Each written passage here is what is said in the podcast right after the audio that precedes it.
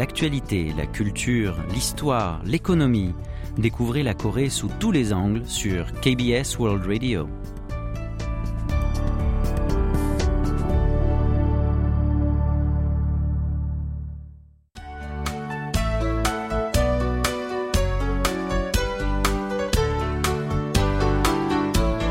Séoul au jour le jour.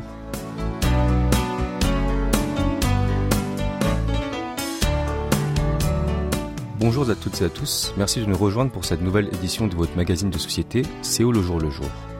À Séoul, les transports en commun sont hyper développés. Les habitants n'ont rien à envier aux, pays, aux autres pays à ce sujet. Cependant, il y a ceux qui ne peuvent pas en bénéficier pleinement. C'est le cas pour les personnes en situation de handicap dont la mobilité est réduite, et leur combat se poursuit.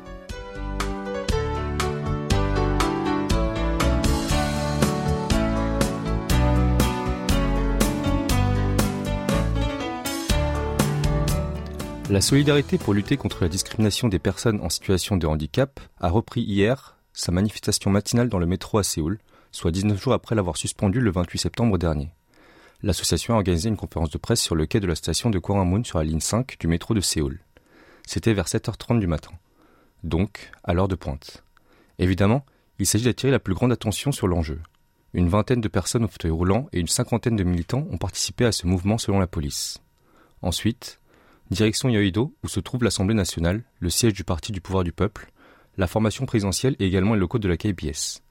Le président de l'association SADD, Park Hyung-sok, a fait savoir que ces manifestants allaient voir le chef du groupe parlementaire du PPP afin de lui demander de garantir les droits des personnes handicapées dans le budget national. Park a fustigé le parti au pouvoir qui, selon lui, répète la même chose comme un perroquet. On va examiner le dossier.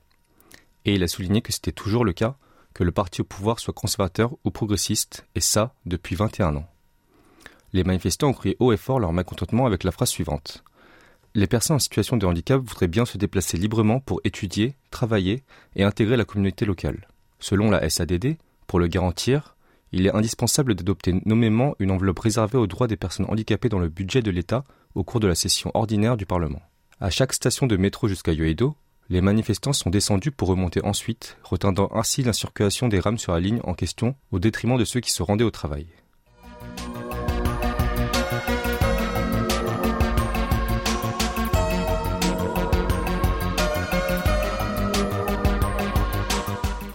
Un récent sondage a révélé le malaise des professeurs. Dans les enseignements de premier et second degré, 9 instituteurs ou professeurs sur 10 disent craindre qu'ils ne soient accusés à tort un jour d'avoir maltraité les enfants dans l'exercice de leurs fonctions leur proportion atteint presque 93%.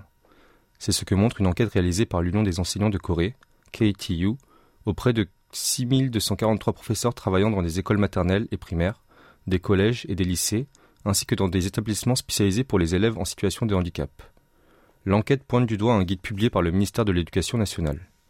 Il s'agit du livret d'orientation 2022 pour la lutte préventive contre la maltraitance des enfants. Selon ce texte, dès qu'un cas suspect est déclaré, des policiers et des agents publics entièrement chargés de la maltraitance infantile sont amenés à effectuer une enquête sur place. Puis, il sera interdit aux maltraitants supposés d'aborder l'enfant victime, tandis que ce dernier sera placé dans un centre de protection ou dans un centre médical. Or, ce guide est critiqué en ce qu'il contient des mesures injustes pour les enseignants. Notamment, seule la parole d'un enfant suffit pour déclarer une maltraitance supposée. Selon l'enquête de la KTU, 96% des instituteurs sondés estiment que certains cas ont été déclarés simplement suite à un malentendu et 95% jugent que le guide est déconnecté de la réalité du terrain. Les sources de leur mécontentement sont les suivantes. L'Académie régionale ou le haut cadre de l'établissement scolaire déclare systématiquement tous les cas aux autorités policières sur simple dénonciation d'un élève ou d'un parent d'élève. Et c'est d'autant plus frustrant qu'ils le font sans accorder la chance à l'enseignant désigné de s'exprimer ni mener une enquête interne préliminaire. 91% des sondés fustigent cette situation et 9 enseignants interrogés sur 10 déplorent que l'académie ou l'école lance une enquête généralisée sans examiner sa nécessité, et 88% qu'elle force le professeur incrimé à présenter ses excuses sans lui donner l'occasion de s'expliquer ni de vérifier les faits. Parmi les cas déclarés, la maltraitance psychologique en représente une grande partie avec 61%. Elle concerne la violence verbale ou l'incitation à la mise en écart. Or, à y regarder de près, certains motifs laissent penser à des dénonciations abusives. Par exemple, la maltraitance a été déclarée parce qu'un professeur a demandé à un enfant de faire un exposé alors que celui-ci n'a pas levé le doigt, ou bien qu'un enseignant a laissé seul les élèves nettoyer la salle de classe. Ces déclarations sont jugées arbitraires. La maltraitance physique occupe 31% des déclarations. Elle concerne la punition corporelle ou les actes violents. Pour les cas de ce type, 58% des déclarations viennent des établissements pour les enfants en situation de handicap. Selon la KTU, certaines affaires sont liées à un malentendu. Lorsqu'un élève handicapé tente de se faire mal ou de faire mal à ses camarades, l'enseignant intervient légitimement pour l'empêcher. Or, ces actes sont parfois déclarés comme de la maltraitance. Ainsi, la KTU appelle le ministère de l'Éducation nationale à réviser son guide contre la maltraitance de sorte qu'on puisse protéger non seulement les droits des enfants, mais aussi ceux des professeurs. Écoutons pour la pause musicale Dis-moi, interprété par Jinushon.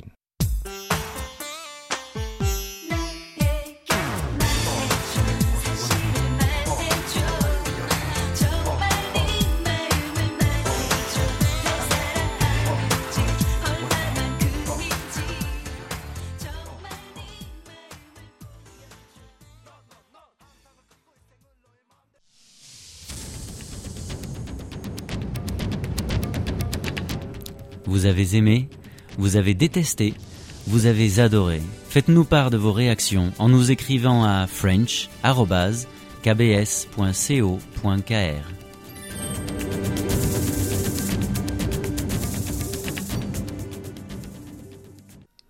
Bienvenue, si vous venez de nous rejoindre, vous écoutez Séoul au jour le jour en compagnie de Jisoo François Kim, mardi 18 octobre 2022. Comme nous en avons parlé il y a deux semaines, le pays du matin clair n'est plus à l'abri de la drogue. Les autorités locales renforcent donc la lutte contre les ventes de produits stupéfiants. Dans le cadre de cette lutte, le service des douanes d'Incheon a renforcé sa coopération avec les autorités américaines. Grâce à cela, ces douaniers ont pu suspendre récemment six personnes qui ont enfreint la loi relative aux produits stupéfiants. Quatre d'entre eux ont été arrêtés. Les deux autres sont traduits devant la justice sans être mis en détention. Voici deux cas de figure. En août dernier, un Sud-Coréen a fait entrer illégalement dans le pays 7,3 kg de drogue pour une valeur totale de 530 millions de won, soit 378 000 euros, envoyé comme un colis à l'international depuis les États-Unis. Il a fait passer ces produits illicites pour des pots de sevrage pour bébés.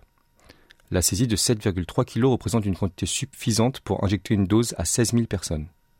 Ensuite, un individu de nationalité étrangère a introduit secrètement quasiment 1,5 kg de cookies au cannabis en juin dernier depuis les États-Unis, ce en les déguisant en cookies tout à fait ordinaires. Le service des douanes d'Incheon a expliqué qu'il a pu obtenir ces résultats grâce à sa nouvelle façon de travailler avec la HSI, l'agence fédérale des États-Unis, depuis le mois de mars dernier. L'agence américaine en question est chargée de lutter contre le narcotrafic et la cybercriminalité. Elle mène ses activités dans 53 pays. La nouvelle méthode, dite livraison contrôlée, vise à identifier et arrêter en flagrant délit ceux qui introduisent illégalement des produits stupéfiants au pays du matin clair.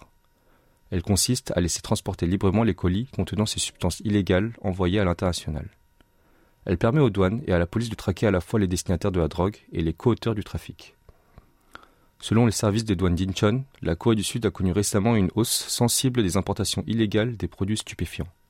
Elle n'est plus un simple lieu de transit de la drogue, mais est devenue une destination finale de la consommation.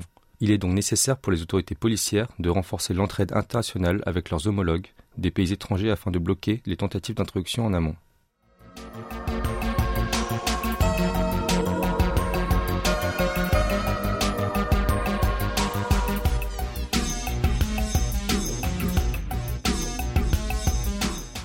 Tout récemment, K-Pop Ground, un local offrant la possibilité de tourner des covers de danse dans des studios quasi identiques aux décors de clips K-pop, a fait son apparition.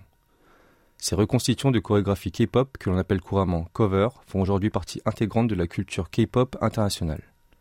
Ainsi, sur les plateformes telles que TikTok, YouTube ou Instagram, on peut trouver une multitude de ces covers de danseurs amateurs coréens et internationaux, reproduisant des chorégraphies dans les moindres détails, en portant de plus en plus de soins sur les tenues ainsi que les décors de tournage.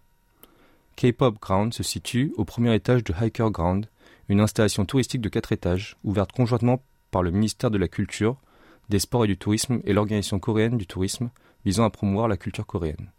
Elle a très récemment ouvert ses portes, à savoir le 22 juillet dernier. Chaque studio de K-pop Grand permet aux utilisateurs de choisir la musique à jouer et d'ajuster les paramètres de couleur et d'éclairage selon leurs préférences, reproduisent des décors phares de la K-pop tels que Permission to Dance des BTS ou bien encore Next Level d'ESPA. Subway Studio, qui est le premier studio que l'on aperçoit en arrivant sur les lieux, reproduit à taille réelle l'intérieur d'un wagon de métro séolien. Les visiteurs peuvent choisir la musique ainsi que l'arrière-plan virtuel pouvant reproduire le calme de l'expérience du métro ou bien danser sur la musique et le décor du clip de Black Mamba d'Espa. My Stage Coin Laundry, Color Room et Stage Ship sont d'autres noms de studios avec des concepts très variés et interactifs. My Stage Studio en particulier semble être un espace où les fans du monde entier qui aiment la Hallyu peuvent s'amuser en découvrant les équipements et accessoires présents dans les clips K-pop et les utiliser pour tourner leurs propres vidéos. Ce nouveau terrain de jeu pour les adeptes de la musique populaire coréenne est devenu viral, entraînant une multitude de vidéos sous les hashtags K-pop Ground et Hiker Ground. Metap, ardente utilisatrice des réseaux sociaux dans la vingtaine, originaire de Turquie et qui vit en Corée depuis 5 ans, a déclaré que K-pop Ground était l'endroit idéal pour les créateurs de contenu sur la K-pop. Elle a notamment déclaré, après avoir récemment visité les installations en question avec d'autres créateurs étrangers, que les gens peuvent y prendre des photos et des vidéos vraiment sympas. Les studios attireront beaucoup plus de touristes étrangers qui souhaitent filmer des vidéos qui ressemblent à des clips musicaux K-pop. K-pop Ground n'est cependant pas l'unique raison qui attire l'attention des touristes et des fans de la culture coréenne depuis juillet dernier. En arrivant devant l'édifice, les visiteurs sont accueillis par Hiker Wall, un écran électronique de 31 mètres de large visible depuis l'extérieur, affichant des peintures et des vidéos de sites touristiques incontournables ainsi que les scènes célèbres de films coréens et de K-drama. Dans le hall du rez-de-chaussée, aucun guichet de vente de billets n'est installé vu que l'entrée est totalement gratuite. Le deuxième étage est occupé par une salle d'exposition appelée Hiker Atrium, où on peut trouver des expositions spéciales composées d'œuvres d'artistes contemporains ainsi que des sculpteurs qui permettent aux visiteurs de découvrir une autre facette de la Corée. Au même étage, Dramatic Trip procure l'expérience très particulière de se faire guider dans différents paysages touristiques du matin clair par des personnages phares de certains K-dramas de manière immersive et interactive à l'aide de la réalité virtuelle. Le fameux village de la série Hometown Cha-Cha-Cha fait par exemple partie de l'expérience. On continue la visite. Au troisième étage se trouve Hiker Cave, une salle multi-expérience où vous pouvez découvrir des attractions touristiques locales en Corée à travers les cinq sens via divers appareils. Les pierres des sites touristiques sont également fournies pour qu'on puisse les toucher directement en les découvrant en vidéo. Au centre d'information sur le tourisme médical, les voyageurs étrangers peuvent effectuer des tests mesurant leur taux de stress et recevoir un diagnostic cutané afin de trouver et déguster sur place des thés coréens traditionnels qui leur conviennent. Des conseils touristiques sont proposés dans un centre d'information au dernier étage, avec des services disponibles en coréen, anglais, chinois et japonais. Un responsable du ministère de la Culture a affirmé qu'en réponse à la demande croissance des voyages en Corée du Sud, Hiker Ground renforcera ses partenariats avec les médias locaux et les agences de divertissement afin de développer diverses installations et programmes susceptibles de faire l'intérêt des touristes internationaux pour la culture coréenne. Selon les données de l'Organisation coréenne du tourisme, 7520 visiteurs étrangers sont venus au pays du matin clair en octobre, en forte hausse par rapport aux 333 touristes en janvier. Écoutons pour la pause musicale Next Level, interprété par Espa.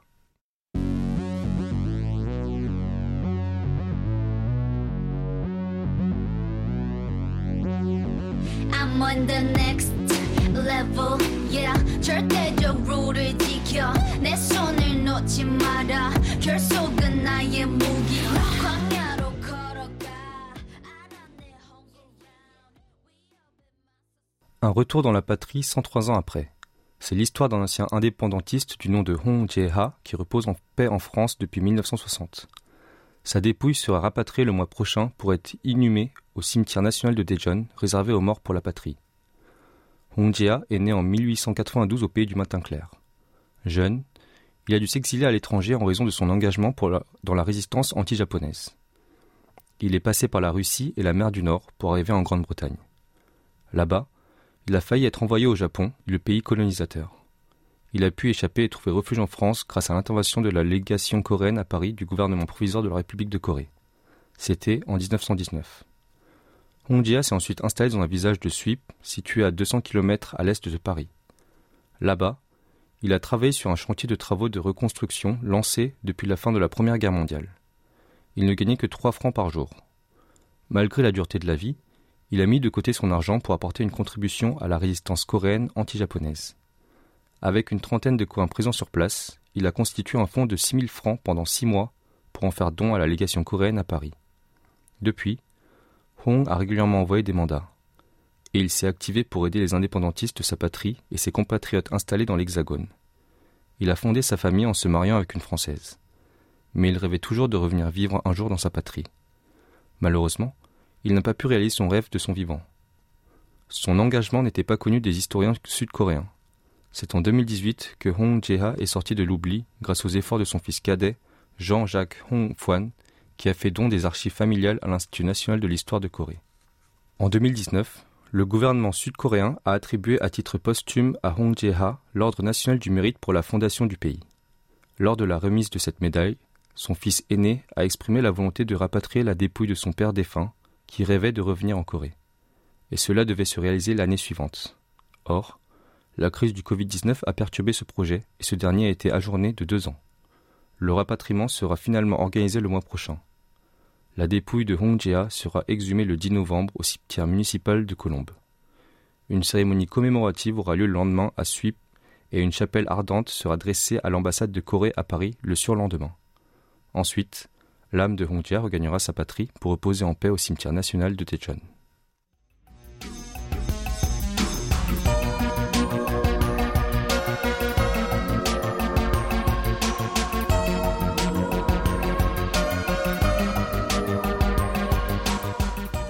Voici une belle découverte réalisée par un historien d'art sud-coréen. Il s'agit de neuf œuvres de la peinture ou de la calligraphie datant de la fin de la dynastie Joseon. Ces créations n'étaient pas connues des milieux universitaires. La KBS les a récemment présentées pour la première fois. Il est facile de vérifier qui l'auteur de ces neuf œuvres grâce au sceau apposé dessus comme signature. C'est Kang Jin-hee, connu sous le nom de Plume, Chang Won, qui en est le créateur. Il est considéré comme le premier artiste coréen à avoir peint des paysages aux États-Unis. Dans une œuvre, on peut distinguer des fleurs d'abricotier qui ont fini par s'épanouir après avoir traversé un hiver rude.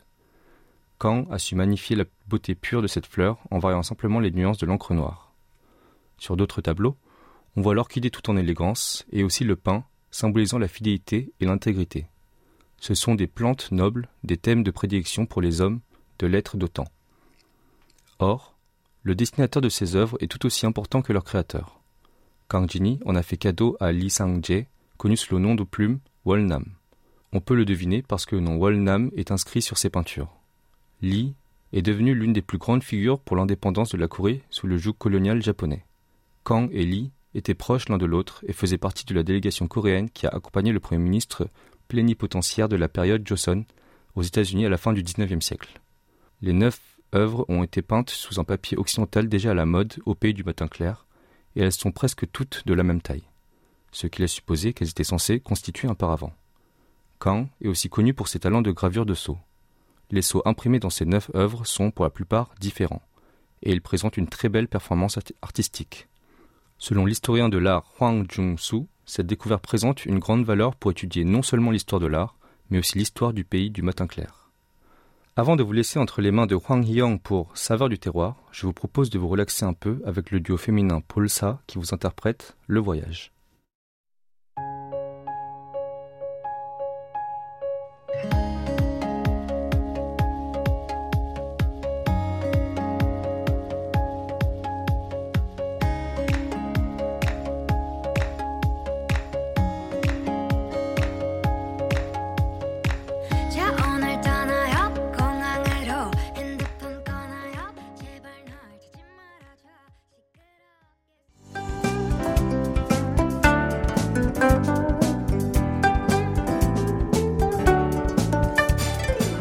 Connaissez-vous l'histoire de la Corée? En effet, la péninsule coréenne était constituée de trois royaumes entre le 1er siècle avant Jésus-Christ et le 7e siècle après Jésus-Christ. Parmi ces trois royaumes, Baekje, Silla et Goguryeo, le premier se situe à l'ouest de la péninsule. Cette semaine et la semaine prochaine, Saveur du terroir vous invite dans la ville de Gongju pour découvrir justement les plats consommés par la population de Baekje.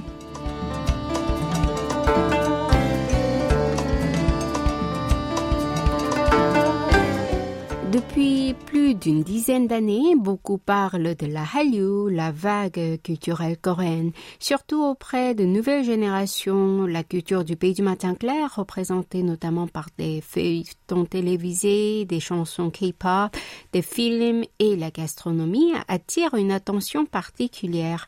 Mais saviez-vous que Qui avait atteint de meilleurs exploits culturels parmi les trois royaumes de l'époque, jouait un rôle important pour la propagation de la culture coréenne dans la région de l'Asie de l'Est. Par exemple, la danse de masque Bimaji Talchum, qui était très populaire au royaume de Baekje, était présentée au Japon par le célèbre chorégraphe nommé Mimaji un club qui a pour mission de préserver les danses traditionnelles de Baekje, nous accueille. Les membres se retrouvent régulièrement pour mener des recherches et étudier l'histoire en la matière. À cette occasion, ils ne manquent pas de partager des plats traditionnels à la région, préservés de génération en génération.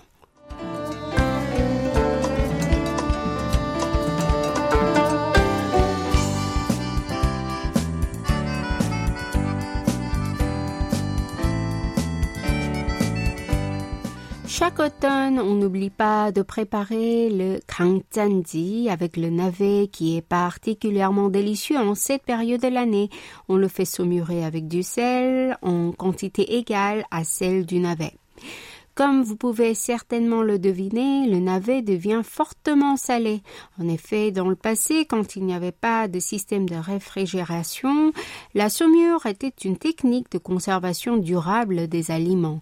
On peut le manger en tant que tel, comme un plat d'accompagnement, mais en été, on en prépare une sorte de kimchi rafraîchissant en le trempant dans de l'eau glacée. Le kepang est aussi une sorte de dessert préparé à base de pâte de farine de blé, du sucre et du lait. On ajoute des haricots communs avant de cuire à la vapeur. Ce gâteau, qui était un dessert rare, redonnant la force dans le passé, est devenu aujourd'hui un délice bien nutritif et succulent.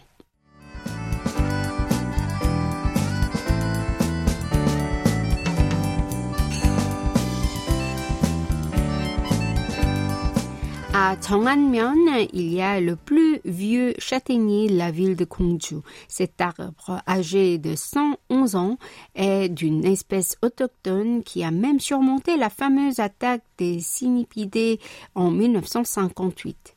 Dans ce village très connu pour la plus grande zone de production de châtaignes au pays du matin clair, parmi 1100 foyers agricoles, 60% font la culture des châtaigniers. Donc, si vous y allez, le paysage de ces arbres vous attirera en premier lieu. Durant la période des récoltes, les châtaignes deviennent bien sûr l'ingrédient principal des, différents plats dans cette région. On peut les couper en petits dés pour en faire le fameux kaktugi que l'on prépare en général avec du navet saumuré ou on peut en également les ajouter en grande quantité dans le plat de poulet à base de sauce soja timtak. Lors de la préparation du riz cuit à la vapeur, on n'oublie pas d'y ajouter des châtaignes. Cependant, la spécialité à ne pas manquer dans ce village est avant tout la gélatine pamuk. On fait broyer finement la châtaigne et fait filtrer le liquide de fécule avant de laisser reposer une nuit pour récupérer la fécule. On la fait cuire à feu d'eau tout en remuant correctement jusqu'à ce qu'elle devienne dense. On y ajoute de l'huile de sésame efficace pour rendre la saveur plus appétissante, puis la verse dans un moule et laisse durcir une demi-journée. Le pamuk ainsi préparé, garni de salade verte, est un mets léger d'une saveur simple que tout le monde apprécie.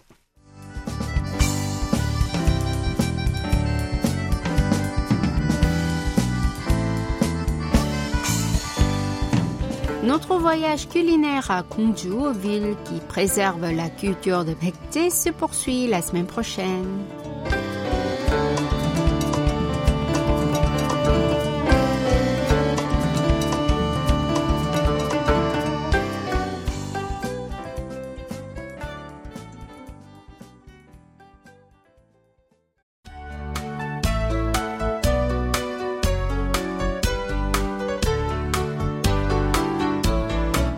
Ainsi s'achève votre magazine quotidien Séoul au jour le jour. C'était Nam Yunji à la rédaction, Jisoo François Kim au micro et Kim Hongju à la réalisation. Merci de nous avoir suivis et je vous souhaite une excellente soirée.